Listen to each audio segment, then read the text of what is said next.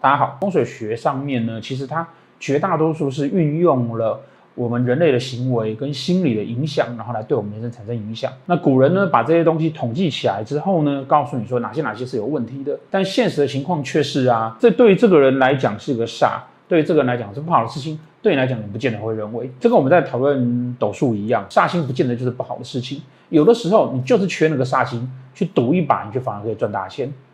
所以在风水的调整上也是如此，所以我们会尽可能的回归到风水的基本本质，也就是说，古人对于空间环境对我们人心理生理的影响，然后而产生的这个智慧的结晶。那在上次呢，我们讨论了风水上面十种很雷的部分，好大家不要踩到。我想一定有人想要知道说啊，那好的部分在哪里？那当然了，你也可以说，呃，没有不好的等于就是好的，但是有的时候是这样子哈。你知道大便就是大便，大便每一个人吃都觉得它是一坨屎，可是美食呢，却不是每一个人吃都觉得它是美食。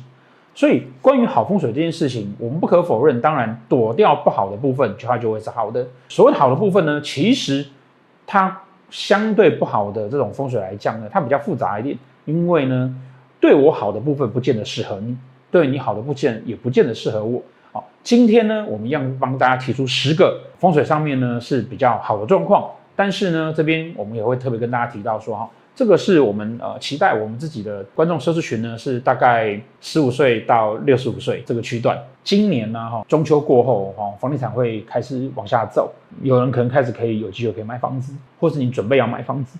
或者是说你现在还买不起，那你先要租房子，然后呢，接下来再去买。不管你是哪一个，我们都可以啊，哈，参考今天的这段影片，让你知道说，当我要开始选一个房子的时候呢，我应该要怎么样才是挑到基本款、状况还不差的。大家在看房子的时候呢，注意下面这几项，对于你的房子来讲就有很大的帮助。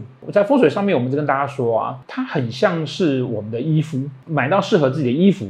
是很重要的，挑选到基本上没有太大的问题的是很重要的哦。因为一旦这个本身它就有问题的时候，你要从后天的力量、人为的力量去跟动它，那难度都其实都是非常非常高的。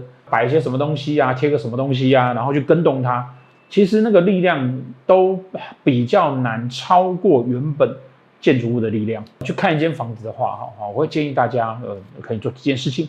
第一，啊，如果你有养宠物的。啊，有小朋友的小朋友，原则上是六岁以下啊，如果三岁以下更好，带着进去看。如果说猫猫狗狗、小鸟哦，或者是这个小朋友，他一进这个房子之后呢，就开始觉得躁动，或者是他本来躁动，一进去之后瞬间变得安静，也就是说，他的表现跟正常平常的情况会不一样，情绪做了明确的转换的时候呢，通常啊就表示这个房子啊。啊，不管你要讲它磁场也好，气场也好，或者是说它里面可能有不干净的灵在里面啊，都有可能。这个可能来自于各式各样啊，外面有煞啦，这个地方特别阴啦，哦，那原本的建地有问题啦，各式各样都有可能。大概三岁到六岁这个区段，哈，这个阶段呢，都是处于在已经有了思考能力，但是呢，那思考能力又没有大到被很多很多的社会价值啊，哈。去掩盖掉你自己本身的第六感跟本身的感受度，带小动物、小朋友进去看看。好，如果有问题的，我们就建议，那其实你要考虑一下了。那再来呢，建筑物外面尽可能的不要有大型的铁桥、铁道。好，也就是说呢，建筑物外面呢，最好啊是可以闹中取静，表示说你生活方便，但是。又不会受到太多的外力环境的干扰，原则上呢，安静的居住环境呢会是比较好的选择。室内每一个房间，包含客厅，最好都要有窗户，也就是它有足够的采光进来。那很多人可能问说，啊，没有窗户可不可以用抽风机啊？用什么啦？当然可以，可是这些是不是就会相对麻烦？而且它不是自然的。窗户外面不要有煞。那当然，什么叫做煞呢？最简单的判断方法就是你看到觉得他不开心，看起来不喜欢，觉得讨厌，他就算是。再来就是，客厅要尽量明亮，而房间呢不要明亮。大家可能觉得，老师，你刚刚说那个大家都有窗户嘛？有窗户光就会进来啊，光就会进来，怎么可能客厅会明亮而房间会阴暗呢？它的差别在在这个地方，就是啊，好，客厅当然是明亮，没有问题，也就表示说客厅的窗户或是客厅最好有个阳台，它有个大的落地窗，那采进来光就会比较大。那房间呢，它的窗就不要这么大。更重要的一点是啊，房间不要碰到西晒，房间的窗户不要对着西边。那可不可以对东边呢？那就看你啦。像我们这种老人家，自动早上六点就会起来，五点就会起来。那我当然就不在乎太阳从我的窗户起来，我还觉得还不错，暖暖的。房间呢，它的窗户最好是开在南跟北，哦，这样不管你的那个光怎么进来，你不会那么的直接。但是客厅就是要直接大量的光进来，哦，所以客厅要亮。然后呢，卧室呢要比较阴暗。当然，卧室的部分你可以用窗帘去解决。格局尽量的方正，走道呢尽量不要弯曲。这个部分我们常会看到有一些你买房子的时候，它是这种可能两间房子啊，哈，他一次很有钱，他一次买两间，然后双拼起来之后，他把中间墙打掉。早期台湾会有喜欢那种有夹层的，挑高四米八，然后。从那个两米八的地方砍成一半，上面还有两米，可以有个夹层那个小楼梯。如果是一般居家哈，尽可能不要有这一种啊，因为里面的动线混乱啊。